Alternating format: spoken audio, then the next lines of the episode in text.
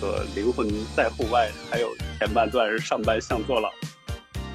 自己不要给这么自己这么大的包袱，就真的想做就去做，然后你在做的时候你尽量沉沉浸。可能户外很多事情，它的那个体验是非常立体的。Hello，大家好，这里是明天再说。我们是一档由四个想的很多、做的很少的年轻人组成的泛娱乐型播客节目。我是陆姐，我是小潘。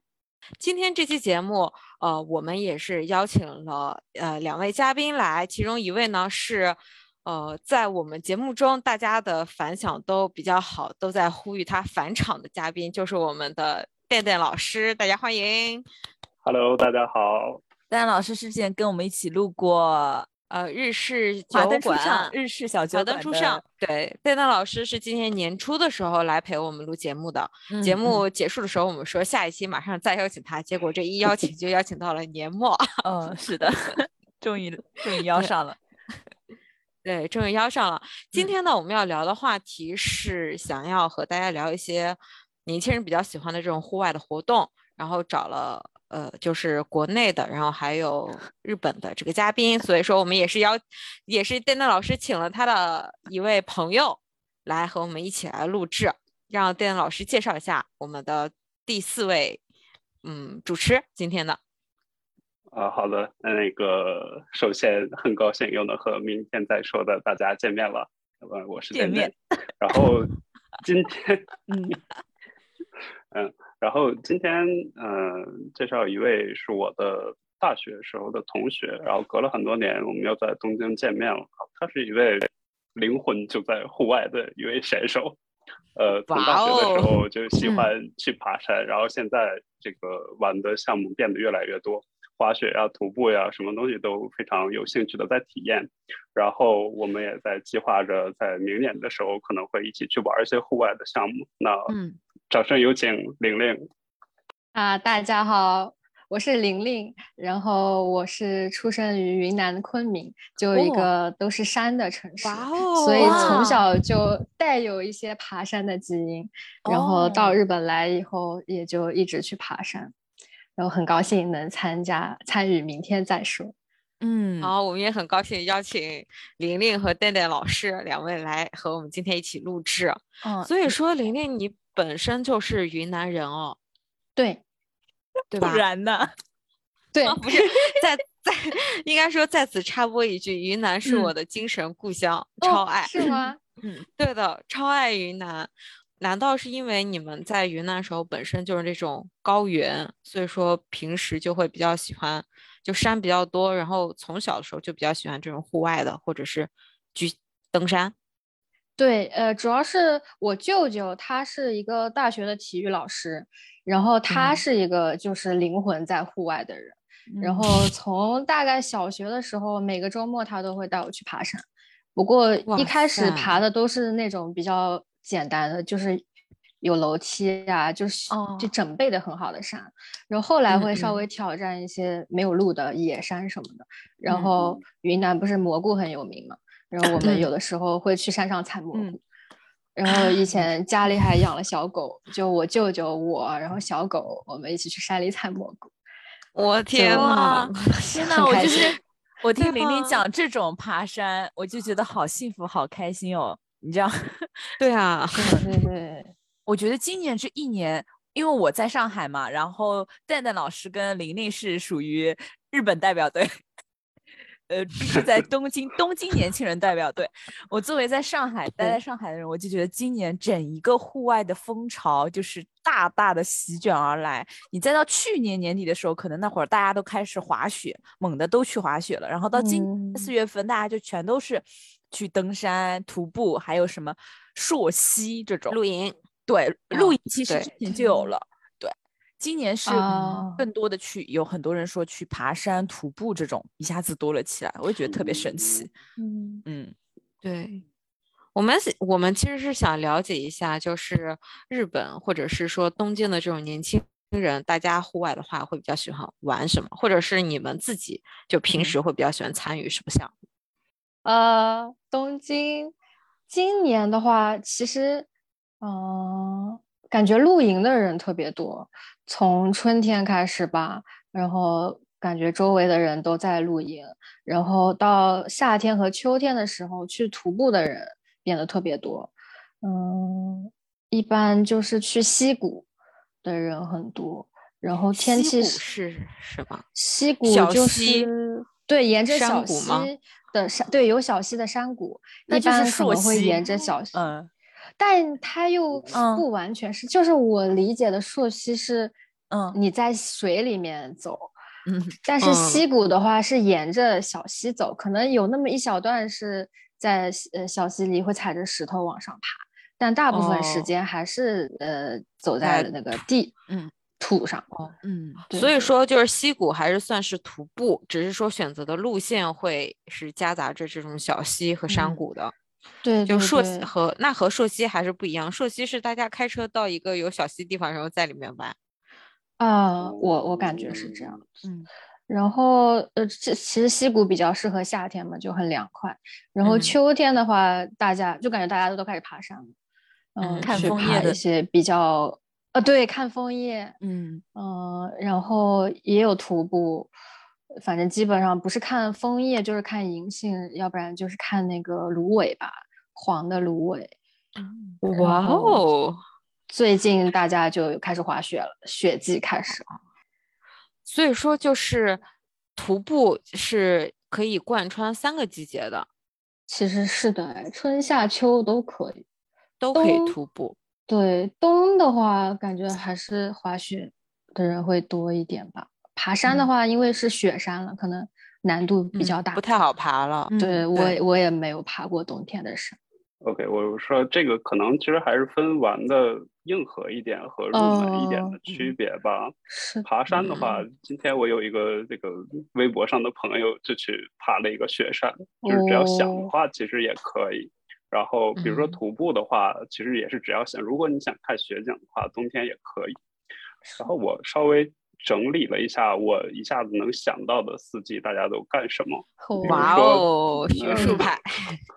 对，比如说夏天的话，有比如说潜水啊、冲浪啊、对漂流，是的。然后这个这，然后还有两个可能不太像户外的，就是大家说的这种户外，但是日本比较特有的事情，比如说音乐节。就一定会开在夏天，然后花火大会一定会开在夏天。对对对对对对对！天呐，好想啊！是啊，确实，嗯，比较典型的就是滑雪吧。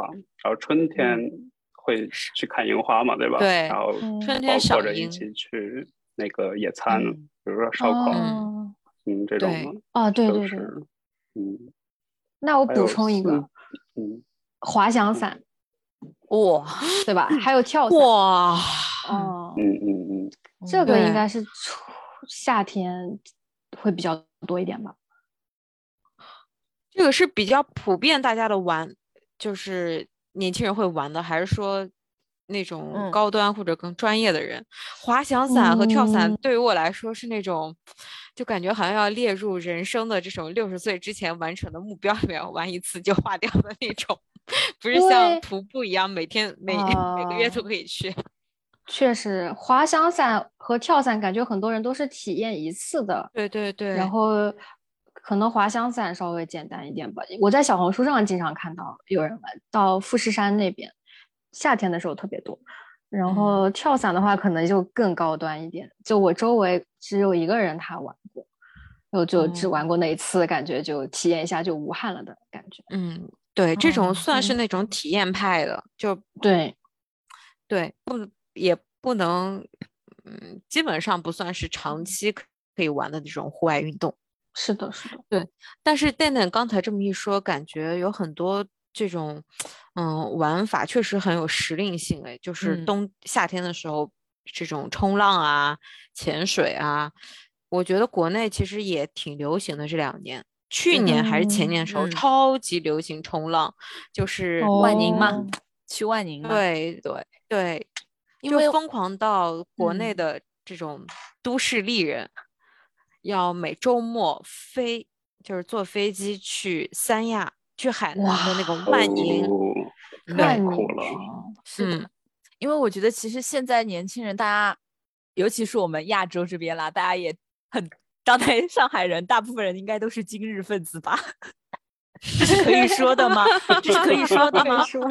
这是可以说的吗？这是你代表你。你代表上海人吧？仅代仅小潘代表上海人，他的言论和 明天再说无关，我们就做免责声明。对，就是所以就是大家就是这些生活方式、这些玩的东西，其实都挺相似的。基本上日本在流行的东西，上海全都也学的非常快，一起玩的非常快。所以其实我我稍微有一点问一些疑。问题就是想问一下大家的一些区别什么的。你像这两年其实露营流行起来嘛，其实早年刚开始的时候，我就是看到，嗯嗯，你知道微博上比较有名的大 V 啦，C B C B B B 老师，他是一直生活在上海嘛。嗯，典型的上海市民的标志。然后就是我看他开始露营，也是可能前两年嘛。然后他那个时候的露营，我感觉也真的就是还是稍微还蛮硬核的，就是真的要全程自己去弄火啊，然后全都是自己煮饭、自己生火、自己带一些食材去做，整个都还蛮硬核的。然后，但其实到这两年，呃，这不，今年吧。和去年两年来，我觉得上海这边年轻人特别流行的露营，我感觉他们就是，就是都是非常商业化的，就是有很多非常成熟的商业化的那种营地。你去了之后，就是帐篷或者什么那个拍照打卡、天幕什么的都帮你搭好了，然后很多人其实都是叫奶茶，叫了一点外卖什么的就过去在那里拍照打卡。对，现在的大部分的露营，你。可能看到他们朋友圈 PO 出来照片就都是这种，所以我其实我我自己没有参加过，因为我就会觉得这种没什么，不是很好，没什么意思。对，嗯，没关系，我鼓励你表达。对啊，我就是觉得没什么意思，因为每次我有朋友跟我说他这周末要去露营，我都会问是你要全程自己手动动的那种露营，还是去到一个地方。一个营地去到那边开始打卡的那种，对对对 对，日本日本是这样子吗？日本就是大家年轻人流行的露营，他们是呃可能比较硬核的搭帐篷吗？嗯嗯，要自己我的了解里，当然两种是两种是都有的，嗯，那种体验型的也是有的，然后自己做的也是有的，嗯，然后大家呃所谓的露营爱好者会玩的是比较硬核的那一种。就是真的是自己，当然，呃，柴火可能是直接买的，就不是自己捡的。对对对对，这买来的柴火，然后从从生火开始做，然后比如说你在附近的超市买些食材啊，这个然后做一些简单的饭。是的，他们可能比较多的是这种的。嗯，然后如果多说一句的话，我和一些中国人的朋友和和我听说的一些中国人的朋友，如果出去玩的话，可能会。呃，更某种意义上的硬核一点，比如说去那里吃个火锅。哦，生生火做火锅吗？在营地那边？呃，就是带一个那个呃瓦斯炉。然后带一个简单的锅，然后带着火锅料，带着那个牛肉、羊肉啊，去那下火锅。其实这个和呃，就是所谓真正流行意义上的那种露营可能也不太一样啊。但是玩的还是很开心的。我觉得这个有点像我们会玩的那种 barbecue，就烧烤。对，我们也会出去烧烤，就是大家穿好，就买好料，然后穿好肉去那边生生那个烧烤炉，然后在那边烧烤，感觉有点像。是的，对。其实我刚才小潘说的那种，在日本也有一个专门的叫古浪拼谷，就有点偏精致的露营。嗯，就其实东京的白领很多人会选，呃，对，会选择这种方式。嗯，一般都特别的贵，大概一个人要一两千块钱吧，住一个晚上。他就就是有给你呃有现成的帐篷，然后提供你现成的食材。然后你就用他那里的材料，就可以自己做一些烤肉什么的。然后晚上的话，那个帐篷就会有一些很漂亮的灯，然后你拍照也会很有氛氛围。其实我感觉，呃，真正硬核的露营其实门槛是很高的。对。但对于很多白领来说，他可能周末只是想去放松一下，然后呼吸新鲜空气，然后拍拍照，那这种他选择这种精致的露营，其实也完全没有问题。对对对，是可以理解的。国内也是这么叫的吧？对，glamping 嘛，一种露营酒店的感觉，其实就是像是去住酒店一样的。然后他只不过那个酒店的房间是一个帐篷。对对对对对对，因为我本身是我很想去体验露营，但是真的因为太硬核了，就首先在买装备这一块就有一点劝退。是的，是的。然后我又觉得精致露营很贵，所以我到现在还没有去露过营。我觉得那种硬核的买那种装备其实也挺贵的，好像那种杯子啊，那种贵啊，就特别特别贵。就是在路外呃，在户外去烧的那种架子，我就看过一些标价，哇，非常贵哦。嗯，这个店店是不是可以讲一讲店店的那些东西买没买？对啊。呃，那就是插播一个那个小故事，就日本有一个制度叫做呃呃故故乡纳税。这个制度是什么意思呢？是你每年要交一些税款，对吧？啊，你可以把这个理论上你这个税款当然是要交到你所在的城市了。但如果你运用这个制度的话，可以把这个税款的一部分交到一个别的城市，然后这个城市会因为你把税款交到他那里了，然后给你一些返礼品，一些礼品，然后你就。怎么说呢？相当于是你还是只是交了税，但是你可以得到一些东西。然后今年我这个税用来干什么了？买的都是露营道具，比如说你们所说的那个很贵的杯子，那个点火的台子，我也有我也有，我 的是潘塔哥尼亚的。好喜欢！嗯，我我就想用这种方式渐渐的攒齐我的露营道具，然后过个大概明年左右就可以一个人玩硬核的露营了。啊，那所以换嗯反过来说，可能一开始如果都要把这些凑齐才能去露营的话，确实是门槛稍微会高一点。是的，对你现在算下来，如果那些东西你都购入的话，得花多少钱啊？呃，因为这个用这个纳税的制度，我就相当于是没有花钱嘛。哦。但如果真的是要买的话，对对。如果真的是要买的话，买稍微好一点的帐篷，稍微好一点的道具，可能是这个上限是挡不住的。嗯，没有上限。如果就算买最最低的那种级别的，然后我想想，买比如说买个帐篷，买个椅子、水杯、生火的东西、瓦斯炉、小桌子，加起来这也感觉也不少了，两三千人民币，三四千人民币这样吧。哦，是的，就如果是玩一次或者是两次的话，其实这个成本也蛮高的啊。还有一个问题，日本的房子一般都比较小，你这些设备装备特别的占位置。像我认识玩露营的人，他们是有专门一个房间来放这些装备的，所以这也是那个硬核露营那个门槛高的一个理由。专门的房子来放露营装备？对，呃，专门的房间，一个 很大的房间。天呐，对，嗯，这有这种条件的人确实不多，有钱人的玩法。不过露营好像在国内也是蛮贵的，也是有钱人的。嗯，我之前户外方式，对，我在小红书有看到一个博主，他直播去买露营的设备，然后他大概呃简单的一套凑齐花了六十万日元，大概三万人民币左右吧。我天呐，这个大概就是 Snow Peak 拉满的那个级别。呃，应该是买的都是好东西，一步到位了。嗯，Snow Peak 是现在这种露营装备里面最高端的品牌吗？应该不是，不是最高端的吧？最高端的，但是是比较高端的里面宣传做的比较好，所以它比较比较知名的。对啊，对。你想，Snow Peak 那个那个杯子，就是在大家还没有开始露营，就是没有知道露营这种玩法的时候，就已经知道了。作为一个户外品牌，啊，已经很出名了。是的，嗯，是的，是的。对，这么说，露营是要有一定的基础，不管是经济基础还是什么其他基础的人才能够用的。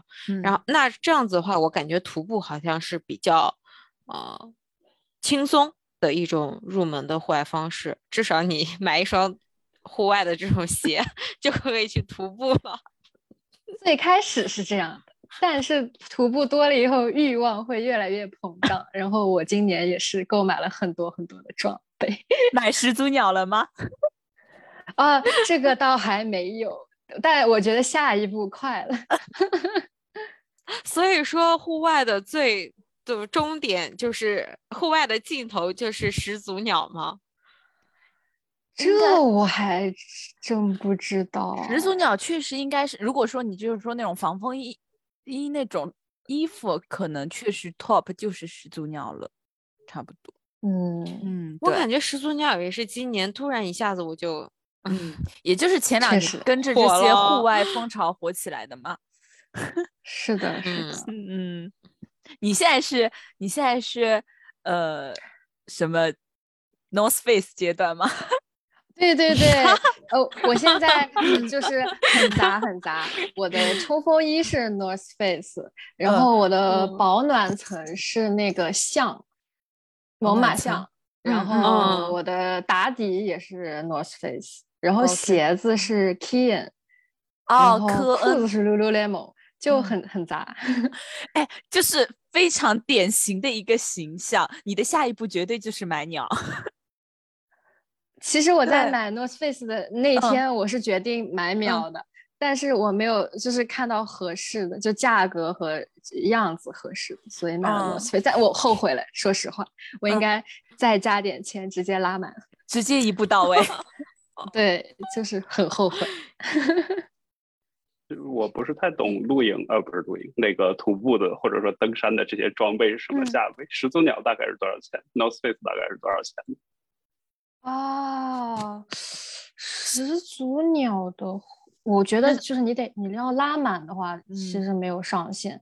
但一般我之前去逛的时候，大概六七万日元一件冲锋衣，那就是三千到。是的，入门的始祖鸟的外套应该就是四千到五千左右。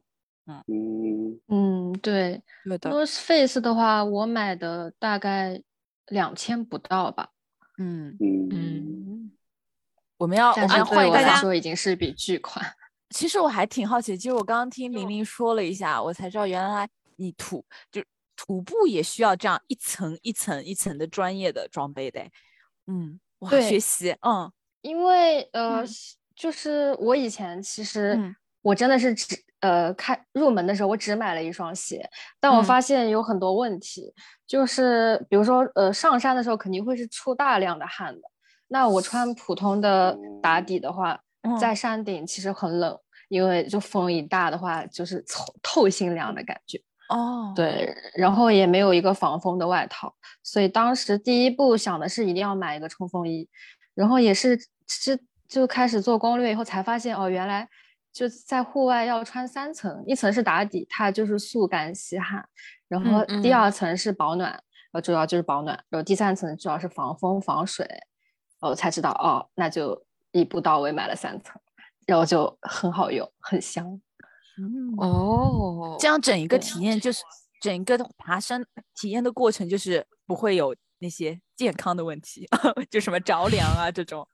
嗯，对，但是我还我发现，即使如此，其实我因为我出出的汗特别多，我在山顶还是需要换一件大底，不然还是特别冷。哦，你们这个徒步感觉。嗯，大概都是持续多久的呀？嗯，我们最近大概来回六六七个小时左右吧，加上休息的时间。那都是几公里的那种路线啊？呃，十公里到十五公里左右吧，也有更长一点的，比如说呃住一晚，然后再接着徒步，徒步两天这样子。这样两天的话，大概二十五到三十公里。左右，嗯，好牛啊！天呐，但还是基础入门阶段，跟那些大神这还是入门阶段。对，因为我认识的厉害的人，他们可能是住两晚，然后走也不知道多少公里，可能都有四五十公里了吧。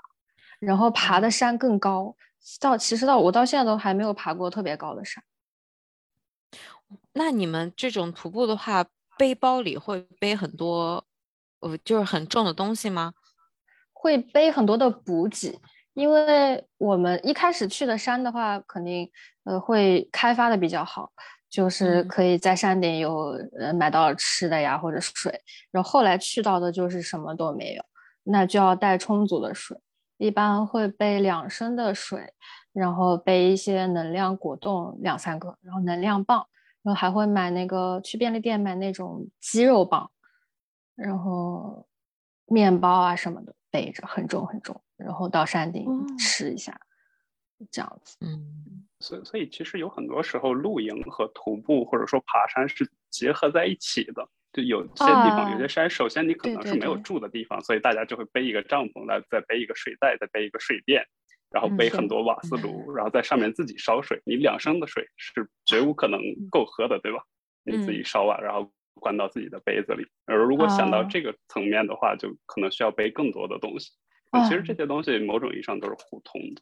确实，确实，对的。嗯嗯，感觉大家。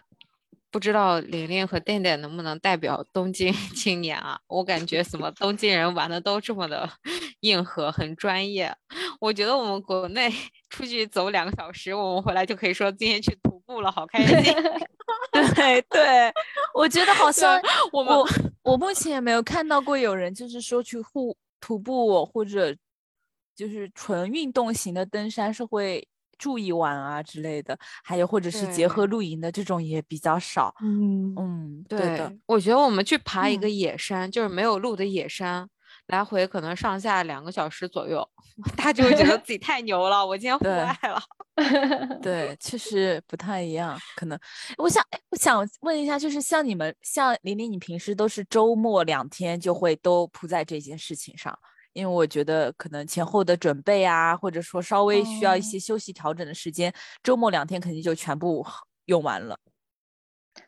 其实也没不需要什么准备哦，感觉就是我今天心血来潮，我这个我我明天就去爬山，那我就明天早一点起，可能六点起，嗯，然后当天早上去便利店把这些就是补给装好了，就去爬山了。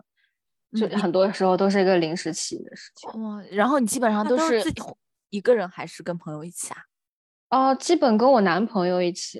然后这边日本这边有一个就是登山爱好者专用的 APP，可以规划路线什么的。然后路线一般都是我男朋友规划，然后他就带着我爬这样子。哦，这种户外运动是不是还是比较适合人数多一点一起玩？嗯，其实我觉得两个人，两到三个人可能最好，因为其实爬山的每个人的节奏不一样。就像如果我和我男朋友两个人的话，其实我上山是比他快，呃，但是他下山比我快，呃，这样两个人的话，可能一个等一个稍微还好一点。人一多的话，大家一个等一个就可能就有点麻烦。哦，因为我感觉可能电电。和我说，就是他们出去玩，好像都是呃一群朋友一起这样子，让我也有这样，就露营是相对来说可以人数稍微多一点的，嗯，就大家去那儿吃饭睡觉就好了。像这种登山啊、徒步这种更偏运动系的东西，可能就像玲玲说的那样，是有个体差异的。我当时爬富士山的那一次，就是大家几乎都不是一起上的山顶。可能有的人上了山顶，有的人已经在下到一半，有的人还差很多还在上。就是的，所以其实怎么说呢？就大家一起到那里，然后从那开始就各凭本事了的这种情况或许比较多。是的，是的，哦，就是一个比较松散的这种群体活动。对对对对对。然后我有一个朋友，他是到冬天每周都去滑雪嘛，然后他住的可能离雪场也比较近，然后他每每周就是早晨自己开车去，然后当天回来，然后第二天再去。好像就是一个人进行这些活动，只要只要你想，就也没什么需要特别多的准备，对吧？我觉得，就回答刚刚小潘的问题的话，哇，我觉得哇，好向往啊！我也想住的离雪场特别近，对。但是你知道，就是在在我们这。我也不知道是因为我个人的问题，还是我其实周围我感觉也挺多人都有这种问题的。我们这边就你如果想要去滑一爬一次山啊，或者是想去，even 是哦，或甚至是那种比较 fancy 帮你准备好了的露营，我感觉都要提前规划的。就是你要 可能提前四五天想好，然后做一些准备，然后再去去预约啊，干嘛干嘛的，才能开始这些行程，就不像玲玲刚才说那种说走就走那种状态，那种状态我觉得特别好，想去就去了。对，嗯，我们感觉要当一个大活动，然后提前去。嗯，对，空出这个时间约好人，做各种各样的准备，然后你才可以去，就是整体像是需要去完成这个项目或者是任务一样去做它。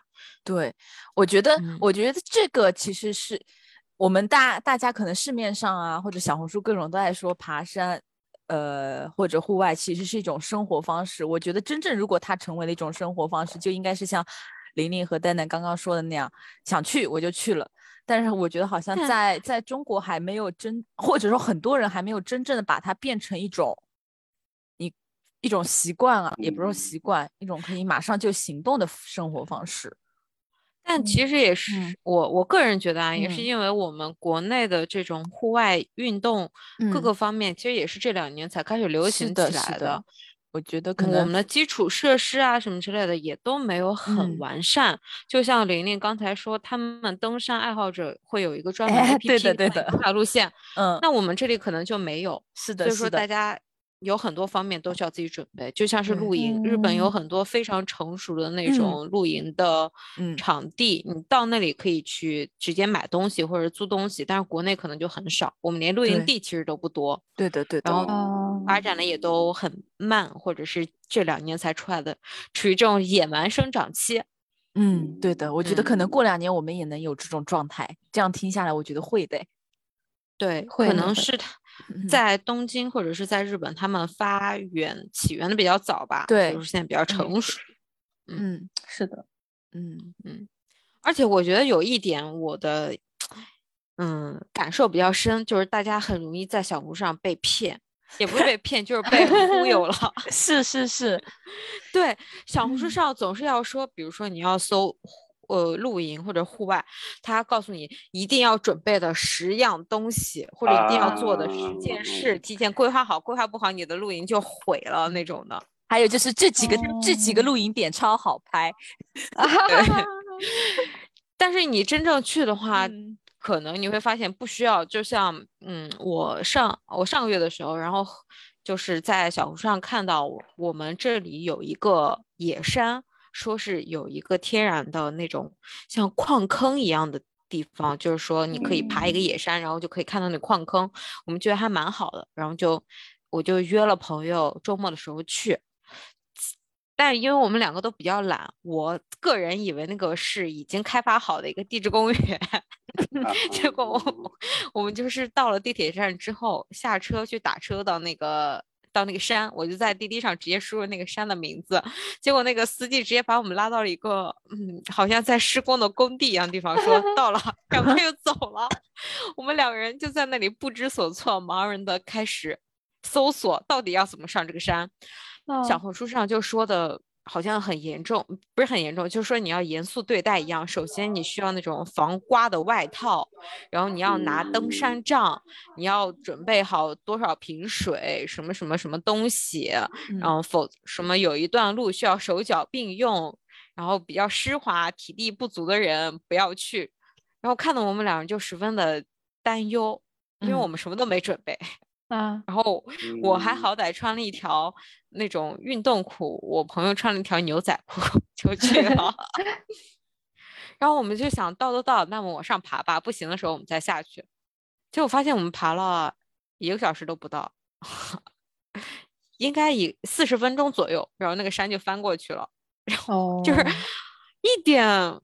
难度都，我觉得一点 难度都没有，除了它没有路，但是它路上都是石头，就是你踩着石头走的很快。有可能是你们厉害。而且到后来之后，我发现有人抱着小孩儿，就是有一个，对，大概看起来三十多的女性，她单手抱着小孩往上走，然后就下去跑。哦。对，从此之后我就觉得小红书上的人真的特别的大惊小怪。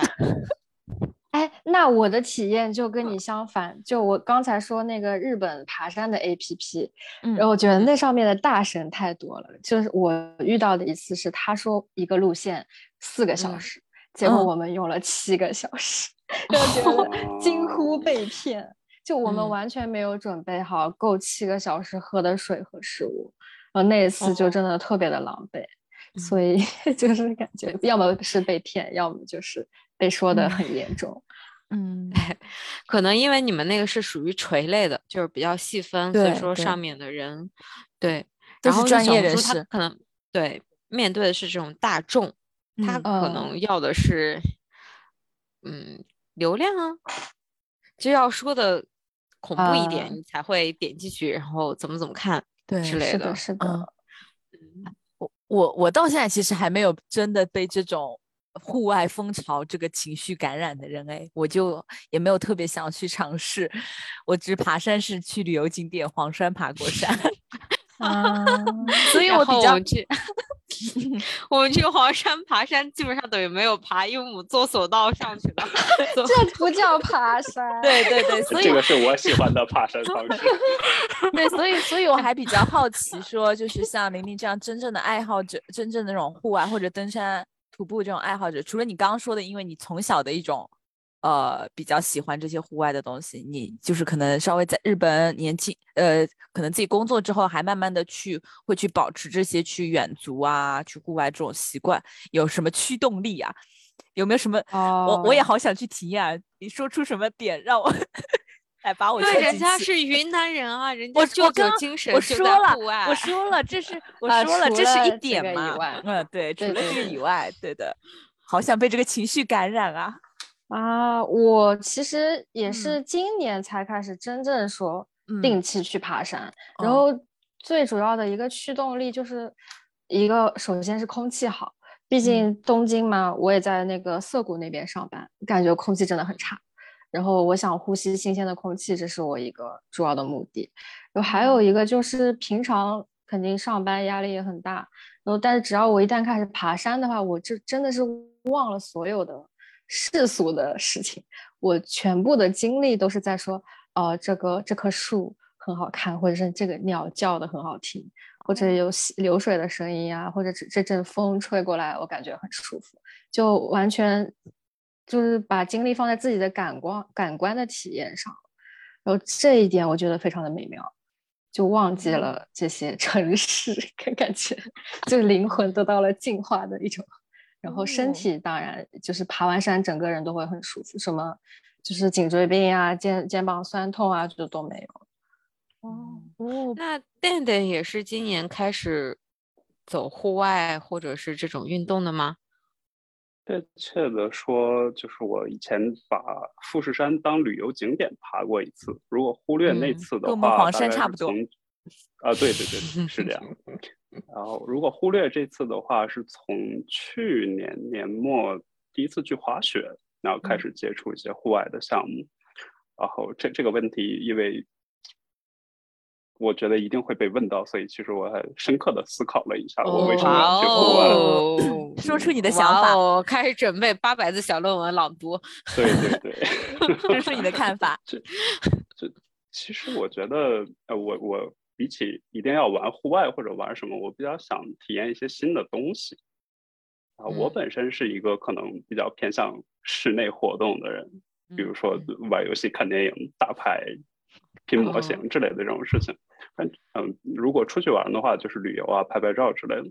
但这种事情你能想象到的范围内，总会有一个尽头的，对吧？你不可能无限的在脑中勾勒出新的世界，那怎么办呢？就可能会特意的去接触一些自己平时不会想到的事情，比如说朋友们去滑雪了，OK，那我也试一试；或者朋友们去爬山了，我觉得这个可能，呃，也挺有趣的。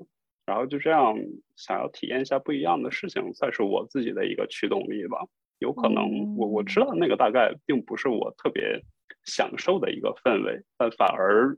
正是这种呢，可能会激发出一些生活里的新的动力啊，然后新的兴趣爱好啊，都有可能。那这个算是一个开始的原动力之一吧。然后为什么一开始是滑雪？是因为滑雪的那个雪山真的很好看，这个看照片也是能看出很好看，这个是不会骗人的。哪一个雪山啊？我们先先先 mark 一下，说不定过几年我们就能去了。嗯 嗯，东京这边比较有名的是上越，就是在新泻附近有很多很有名的雪山。哦，川端康成的那个《雪国》写的就是那一片地方。哦，对对对。那你今年还打算？现在不是已经进入雪季了吗？你们还打算再去滑雪吗？我今年可能呃，就是一月一号之前可能不会再去了吧。然后过完农历年之后的一月、二月应该会安排几次。哇，一个一个一个在日华人，就是农历一月、二月 旅居。我下个礼拜就要去滑雪，这今年第一次了。你去哪？哇哦，去新泻那边啊？哦，那果然是，嗯嗯，离东京比较近，是不是因为日本确实比较小，大家去这种地方其实是很近的？我感觉我们去滑雪很麻烦的，因为我们的雪场 很少，除非是人造雪场。嗯，是我感觉东京，因为我也是搬过来才两年，东京对于我来说最好的地方是它离什么都很近，就比如说我想去滑雪。可能驾车自驾或者新干线两三个小时，基本上能到我想去的地方。然后，嗯，夏天冲浪的话，那坐电车去镰仓啊，什么也很方便。想潜水的话，去伊豆啊，也是一两个小时。反正你不管做什么活动，爬山也是一两个小时内肯定能到你的目的地。怎么这么幸福啊？泪水滑下哎，我泪水真的滑 下。都是去这种著名景点，我们在国内都如雷贯耳的地方去玩。你看，我们国内大家去玩，上海人滑雪要飞到长白山，或者是对长白山，或者是去年开始大家喜欢飞新疆，新疆阿勒泰三四个小时，对飞机，而且要坐飞机。飞机的话，你想想，你从呃到机场 check in 这种，整个路途就得嗯。冲浪或者是潜水都要去到三亚，嗯，对，万宁。徒步，上海附近去哪里徒步？佘山吗？好像说好像去浙江的比较多吧，就是对，去莫干山，对对，去浙江，对，就是去嗯安吉那边会多一点。对，除了这个是最近的，可能坐高铁也要两三个小时，两个小时最少。对，就不是那种可以随便就走的，嗯。那我觉得，如果把想象力放开的话，我们是不是也可以住在一个地方，然后去硬核的在一段时间内高频度的去体验一件事情？我今年呃做了一个体验，是我今年六月去冲绳住了两周。啊，当然，因为我的公司是可以永久的在宅工作，所以我不用去公司，我在哪里有电脑就可以。然后我在那个地方。住了两周，白天就工作，然后晚上和朋友喝酒，周末去浮潜。冲绳的离岛都很好看，对吧？然后那你可以，你的这种生活方式对于我们来说是很不现实的，因为国内，嗯，居家办公，居家办公的意思是说非必要不出门。你阳了，你就居家办公吧。对，然后估计疫情恢复的话，我们也。就正常上下班那种的，可能大家能抽出时间就只有周末。嗯，对，嗯，所以说我们感觉国内最近比较流行的，其实是一些短距离的，就是距离友好型的轻户外活动。是，比如说前一段时间很流行的是飞盘。嗯，哎，对，周末你找一个场地其实就可以玩，还有滑板，对吧？嗯，还是滑板，滑板啊，飞盘啊，然后。现在，现在上海比较流行什么？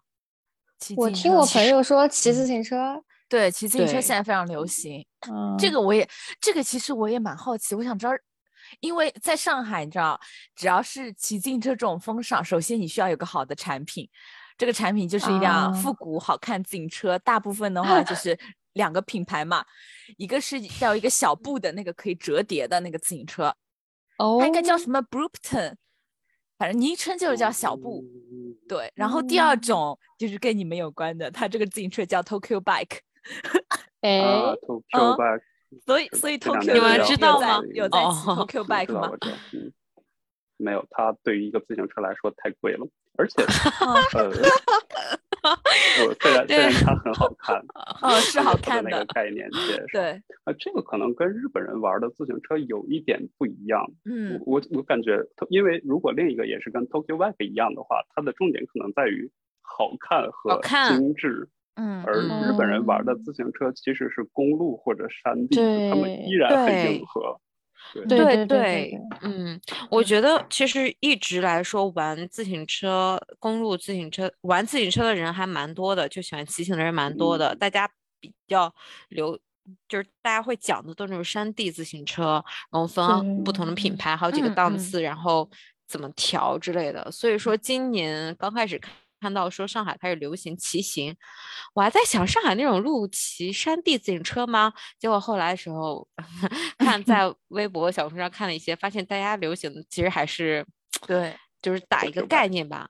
对，就是在城市必须要好看，对，好看露营一样，在城市里面骑自行车，而不是去可能去找一个外面的郊区啊，或者说山路之类的骑。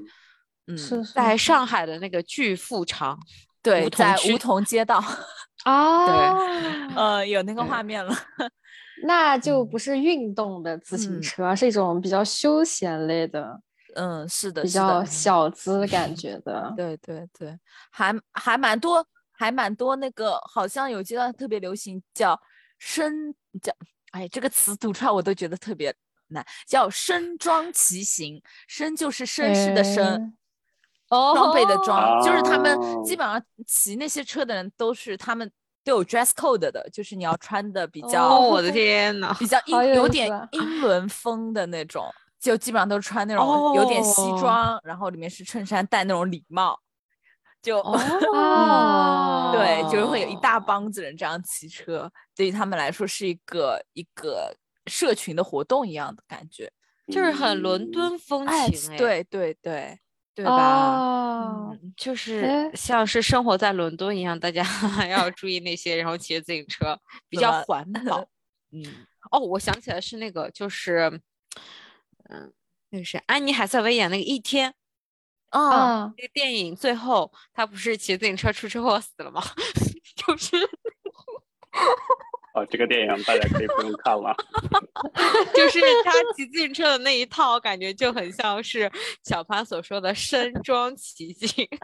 哦，我想起来，我上次复古时髦的自行车。对，嗯，我想起来，我上次去爬山的时候遇到过一群骑摩托车的车队，然后我不知道具体是什么风格，但他们也有 dress code，就穿的很牛仔。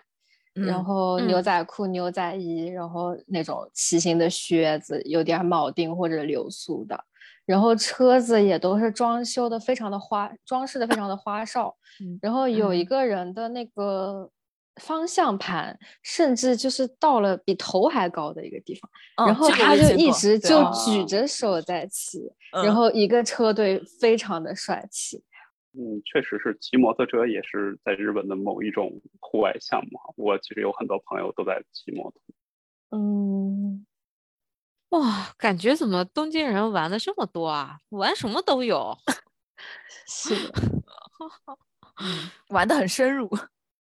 对，但好像就是在细分类目里面都玩的很精一样。嗯，是的，是的。骑摩托，大家还改装车，对吧？虽然我不是很懂那个领域，但懂的人真的是非常热衷于做这件事情。是的，可能是因为国内禁，很多城市禁摩。我知道，年轻人现现在有一些在 改装电动车。改装小牛电动车，对，就改装小牛电动车，是弄的那个很好看，什么呃蓝色、莫兰迪色，什么很精致的那种感觉。有一些是这样子，然后他们硬核的是改那个电机。哦，可以给它加速或者给它破解，然后那个小牛电动车的 车好像车速可以开到很高 那种，好有意思啊！这个小时候我阿姨也做过这个事情啊。哎，因为对因为电动车买回来，它好像上面都是有一个反正速度限制的，你就是开不到。它即使最快可以开到一百码，但它好像是有根线。你只能开到五十码或者六十码，回来之后阿姨把那个东西剪掉就可以了。我小时候就见过这个事情呢。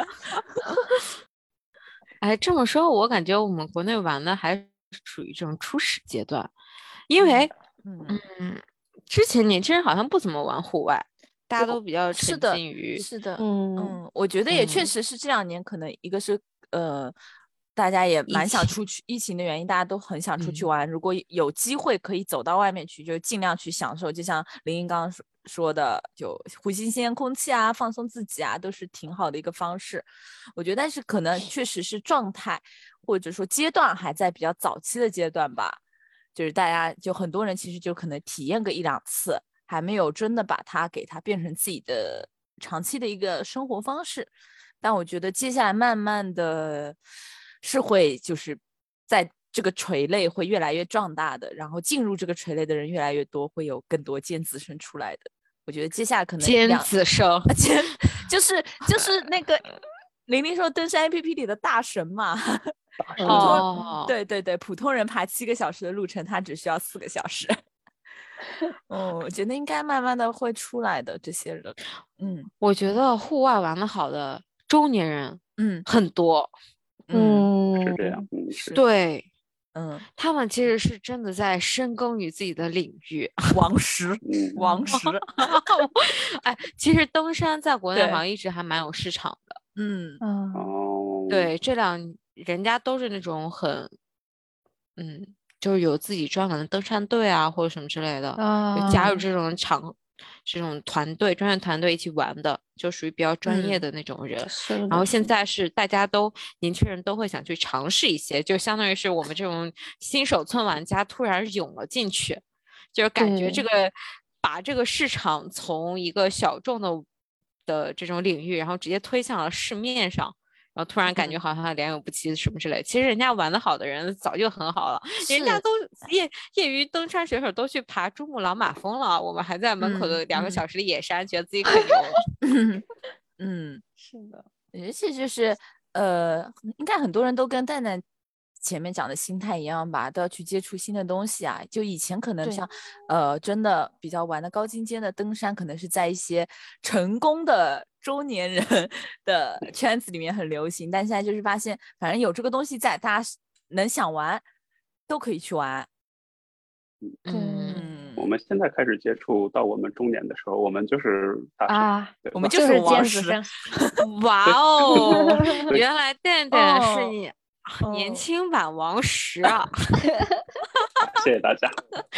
现在投资我，看来可能回报很大。呃，就像现在投资你，你现在赶紧给我们三个一人搞一套房。但是我很好奇，因为刚才店店说了很多，那你现在有找到你想深耕的领域吗？拷问，灵魂拷问。没有，呃。嗯，nice，就是没没有那种意义上的深耕，就我没有在哪一个领域一定要当大神的这种想法。但是如果说在哪一个领域能找到很大的，如果能说在哪一个领域能找到很多的快乐的话，嗯，我觉得今年我在冲绳体验的那个浮潜其实是特别快乐的一个事情。嗯，首先刚刚。问呃，刚刚讲了很多关于价钱的话题。其实浮潜是一个特别便宜的项目哦。就当然你要去那个地方是要花很多钱，但是浮潜的全套装备，比如说你呃潜水的时候要穿的那套呃覆盖全身的泳装，还有嗯呃护目镜，还有那根管子，嗯嗯嗯，还那感觉我我嗯还有沙滩两沙滩两沙滩沙滩鞋对吧？加起来也就五百块钱。我是在冲绳现场，好便宜啊！买了所有的东西，然后再每次租一个救生衣就好了。那救生衣也可以买三百块钱，好便宜啊！对，真假的是因为疫情，冲绳是淡季，还是因为它本身真的就这么便宜啊？浮潜就是很便宜，因为它其实不需要任何的东西，你只要到海边，然后你有这些东西就好了。哦，嗯，是不是深潜比较贵？深潜比较贵，对，深潜就有一种要考证的，是深潜吗？对，是深潜。嗯，我体验过一次，也是在冲绳。然后当时，呃，如果你只是体验一次，所有东西都是租的话，大概五百人民币吧，可以潜个一次左右。对，但如果你是真的想要当成一个爱好的话，就像你刚才说的，得考证，然后你得跟着船出去，然后你得买些设备，这些挺费钱的。嗯，哦，这么说，我有一个研究生时期的同学，就是他也在日本，好像就是从我们研究生的时候就开始对浮潜有。兴趣吧，然后是就是他考了证，我在朋友圈经常可以到现在来说也经常可以看到他去浮潜，然后拍一些鱼啊或者是什么，嗯，好像还有鲨鱼、水母的那种照片，嗯，怎么感觉在日本生活的人是，哎，怎么生活太丰富了，我好羡慕。对的，我觉得因为我们。可能比较无聊吧，相对于国内的人来说，我们也挺无聊的。完了，我总觉得这话是讽刺啊！不，不是，我是真心觉 得，因为像你们刚才说，可能在户户外，在国内才刚刚开始流行，但是国内它很成熟的，比如说现在年轻人喜欢，可能之前流行过的密室逃脱呀，或者是剧本杀呀，或者一些音乐沉浸式的音乐剧啊。这些东西在日本其实就几乎没有，所以在这方面的娱乐少了，那我们能干嘛呢？那只能去 户外向外拓展。而而且要知道，就是我们在海外其实是缺少很多国内生活中的元素的，比如说父母，比如说亲戚，比如说你成长过程中的很多呃元素，对吧？那这这一块就是。嗯，怎么说呢？这一块需要去应对这些的时间，把它抛出在外，那我们某种意义上讲，确实是比较闲的。那我们去做什么呢？可能就是用这些时间去体验一下户外的过程。其实刚刚那个玲玲的那个问题，我还有一半想说的是，可能户外很多事情，它的那个体验是非常立体的。就比如说我去滑雪，我并不是只在滑雪，我过去的路程上，我可能跟朋友一起开车，我们聊得很开心。然后我们回来的路上，我们一起去泡个温泉，然后吃个火锅，好爽啊！然后在温泉旅馆住一晚，或者说在别的朋友家住一晚，我们来开个 party。这个并不是户外的范畴内，但这是体验的一部分。我起鸡皮疙瘩了，怎么？其实这个才是 想要体验一个事情的那个最大的动力之一，也是确实，就是不能说深耕吧，就是想要持续做一件事情的一个理由吧。啊，回答对对对，哎呀，甜甜说的我实在是触及到了灵魂，因为 我感觉在东京其实挺孤独的嘛，呃，朋友可能少一点，家人也不在身边，然后可呃，可能很多公司也是在家上班吧，那和人的连接真的很少。然后户外的话，基本上你起码是两个人以上的活动，那就像甜甜说的，你拥有的整个体验是跟朋友一起完成的。那就是你在周末这这两天和朋友进行户外的体验，这个营养能汲取你下一周就搬砖，能给就是感觉能给你提供一些动力或者是什么哦，就是就是一些快乐的养分，养分对。哇塞，蛋蛋这个话直接把我们这一期节目升华了，升华了，我刚刚镇住了，我刚刚镇住了。对，我的天呐，感觉已经没有办法再往下聊了，直接提的太早了，是吗？不是，不是，我就感觉，我就感觉我下一周我得请五天假，我现在立刻马上就要出去玩。你重点是你还要找一群朋友一起出去玩，要待在路上聊天，回来时候泡个温泉，吃个火锅，开个 party 才行，太美好了。对，我觉得其实嗯挺可贵的这种体验，因为我觉得你们就好像就是。你们整一个讲的过程，我觉得大家可能心，呃，心理状态也不太一样。我觉得你们就可以好像抛，呃，周末两天完全不想其他事情，就可以去玩。然后可以马上行动去做这个事情，但我现在整个过程，整我的我自己的状态，我就会有时候觉得，就我需要出去玩一次，我的整个成本会非常大，我需要思前顾后，想很多工作上的事情，是不是把手头正好工作弄完了，然后我不在的时间里工作可以处理好，然后还有就是来回路程的东西，还是还要再去想我。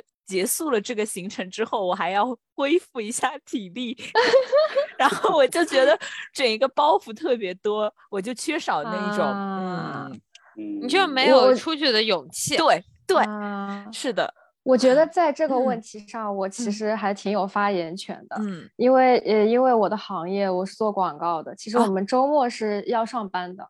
哦，你是做广告的，我们是这么一个东西。小潘也是同行吧，差不多。同行吗？怪不得你们都这么忙。对对对，像我是做投放的，就是把广告投放到 SNS 上。嗯。然后，那我们周末的话是需要去呃汇报数据，在群里。然后最最过分的就是我有一次不到我值班，但我去要我要去爬山了，但正因我前一天犯了一个错误，就导致我在当天去的路上，还有我爬到山顶有信号的时候，我都在回复工作的信息。你不会真的回复完了，下一秒我马上就切换到了我的那个爬山的状态，就又全忘。其实我犯了一个很严重的错误，然后第二天我需要谢罪，但正因为那天跟朋友在一起，然后爬山很开心，我全忘。然后所有事情都留到礼拜一，我再去谢罪。谢罪，对，要写字，非常 非常日本的表达，道歉的意思。对，道歉。对，嗯，做头发还是挺挺辛苦的，是要一直看。所以，呃，我觉得就是自己不要给这么自己这么大的包袱，就真的想做就去做，然后你在做的时候你尽量沉沉浸，嗯，忘先忘记那些事情。我要去滑雪。我要我要准备出去玩，想想就要决定我要出去玩，嗯。啊，太好了，嗯，太好了。我们现在，所以所以玲玲的那一句那个灵魂在户外，还有前半段是上班像坐牢，上班像坐牢，我没说，这这是真的，嗯，对对对，其实呃。我刚工作，因为我现在是工作第三年，前两年还没有在户接触户外的时候，我其实每到礼拜六的晚上，我就开始焦虑，我就焦虑我礼拜一要上班了。然后其实那个时候就真的整个周末就什么都不做，就是用来焦虑。但是去开始去户外了以后，就真的没有这个焦虑的时间了。我满脑子想的都是啊，我明天要去爬山，那我怎么爬？然后爬完山以后，其实又很累，就整个是一个放空的状态。然后在这个状态又迎来了下一周的工作，其实就整个人的精神就会很放松。哦，好棒啊！嗯，对，我觉得户外对于我还是一种救赎吧。哇，就找到了一种救命稻草的感觉。天呐，这也升华了一下。对，其实因为 因为像我们其实看很多品牌，就是一些户外广告的品牌啦，North Face 啦或者什么的，他们讲的一些品牌精神，可能很多讲的真的就是玲玲刚刚说的最后一句话，什么户外给到你一些救赎啊之类之类的。其实当时当你在看这些广告词、广告内容的时候，你就会。是感觉是挺空的，我能觉得他想要表达很高很大的东西，但我一个真正没有体验或者没有听到真实故事的人，我感受不到。但我今天就是听玲玲刚刚讲她那个故事，我能 get 到嘞，就真的是会有的，嗯，因为他就是一个具体的事例，嗯，哎呀，完了，小潘今天晚上编辑请假短信发给老板，下周不在了。下周去爬山了，嗯，下周出去玩了，下周去滑，对。广广告人把一些品牌的那个核心理念通过这期节目灌输 到了听众的大家。玲玲在日本做做 media，哎，我们下次好了，下一期新话题有了，在日本跟上海的广告人。哎，这个好，这个好，对，哎，真的可以。你是在单看了那个啊？你是在？你在哪家电通吗？丹苏吗？哦，不在，不在。就我第一家公司是博报堂，不知道你们哦，我知道博报堂，嗯，子公司。但是我现在跳槽了，然后跳到了一家不是广告公司，但我还是做广告相关。对对，刚才你说到上海的广告人，其实我之前有看那个《月上高阶职场》那个综艺啊，那个呃有奥美的人对吧？对，哇，我真的觉得那才是真正的广告人。就跟我现在做的事情很不一样。嗨，其实我觉得都是一样的。但对，但这些到后面捡到啊，其实现实生活中也就其实没有那么多 fancy 的广告人了。嗯，呃，但我现在已经不在广告公司了。对，那小潘，你下次可以找一个现在还在上海做广告的人。可以啊，很多 对啊，非常多，对啊，对啊，然后，然后，然后你们就可以聊了。好的，嗯，这期节目呢，我们就是邀请了在日本的两位户外嘉宾，和我们一起聊了聊，嗯，其实也就是随便瞎聊了，让他们给我们讲解了一下户外真正的意义和内涵。灵魂在户外，灵魂在户外，对对对，还有和朋友的相处，嗯，是的，是真的感受到一些真实的户外发生的小事带来的一些触动吧，是连我这种精神上的滋养吗？连我这种长期经营在这些品牌广告下面，完全没被那些高大上的品牌打动的人，我反而被这些小的事情，嗯，打动了，影响了，我被这个情绪感染到了，嗯嗯，太好，嗯。趁着收尾，如果再再刻意的上升一下主题的话，就是其实日本的户外并不是突然流行起来了。嗯，在日本所谓的那个经济高速发展的时期，就是一九八零年代、九零年代的那个时候，那个时候的年轻人其实掀起了第一波，比如说滑雪，比如说露营的这个风潮。然后现在为什么这个年代又突然兴起来了？是那一波人长成了所谓的成功的中年人士之后，带着他们的孩子，嗯，带着他们的孩子，带着他们的家人，在当时也开始体验了这件事情。啊，当他们的孩子在这个年代长大之后，他们又兴起了这一波的风潮。像有很多现在玩滑板的、玩那个雪板的年轻人，其实又成了新一代的偶像。这是一个。嗯，怎么说？户外在日本这个国家能长盛不衰的一个理由吧。就像我公司很多的，嗯，我公司很多的上司呀，或者是像甚至是董事会的这种成员，他们也会在聊露营、聊滑雪、聊自己怎么和家人去滑雪。嗯，就是是因为这样的生生不息，所以，嗯，怎么说呢？为什么突然流行起来？其实并不是突然流行起来，是有这样的背景。那我相信在国内。大家这一代人把户外的风潮，呃，引领起来之后，之后这个应该不会停息下去，而会一直是是吧？越来越好。嗯，你说了，感觉我们立刻有了这种责任感，好像对要搞好传承，带着小孩一起玩。是的。我可以，我我突然想到一个，想插播一个，刚才就甜甜说的传承的这个事情，因为呃，我们公司有一个同事，他就是全家人都很喜欢露营，然后他就是每个周末可能四点起床，然后五点钟带着老婆孩子一起就去露营了，然后其实一开始我。Get 不到露营到底有趣在哪里，然后我就问他，就是什么吸引着你可以起这么早去？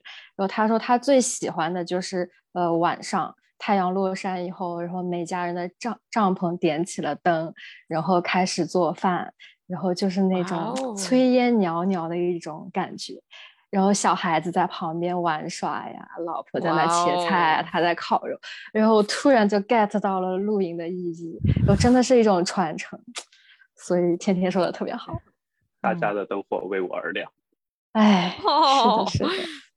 嗯，好的，那希望我们对我，我还是希望能去参加这种形式的露营，就真的过夜，真的要自己做实验露营。